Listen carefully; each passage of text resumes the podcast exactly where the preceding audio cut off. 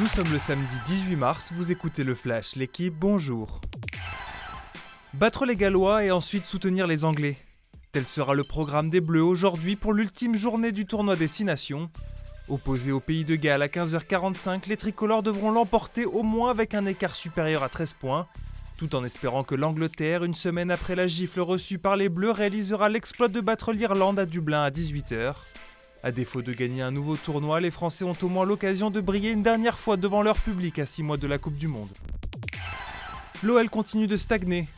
Hier, les Lyonnais ont été tenus en échec par Nantes un partout en ouverture de la 28e journée de Ligue 1.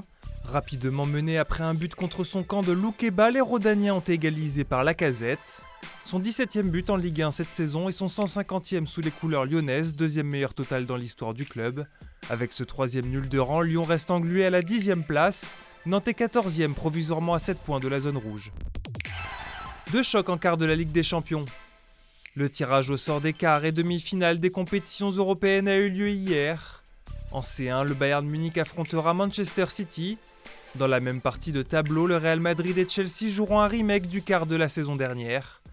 En face, Naples retrouvera l'AC Milan et Benfica défiera l'Inter Milan dans une partie de tableau indécise. En Ligue Europa Conférence, Nice, dernier représentant français dans les Coupes d'Europe, devra se défaire du FC Bâle. Un petit globe avant le gros pour Julia Simon. À deux courses de la fin de saison de biathlon, la Française possède une avance confortable sur l'Italienne Dorothea Virer au classement général. Si bien qu'elle pourrait être sacrée dès aujourd'hui après avoir raflé le petit globe de la poursuite hier. Pour s'assurer le gros globe, elle devra devancer Virer ou au moins ne pas se laisser distancer par elle. Merci d'avoir écouté le Flash l'équipe. Bonne journée.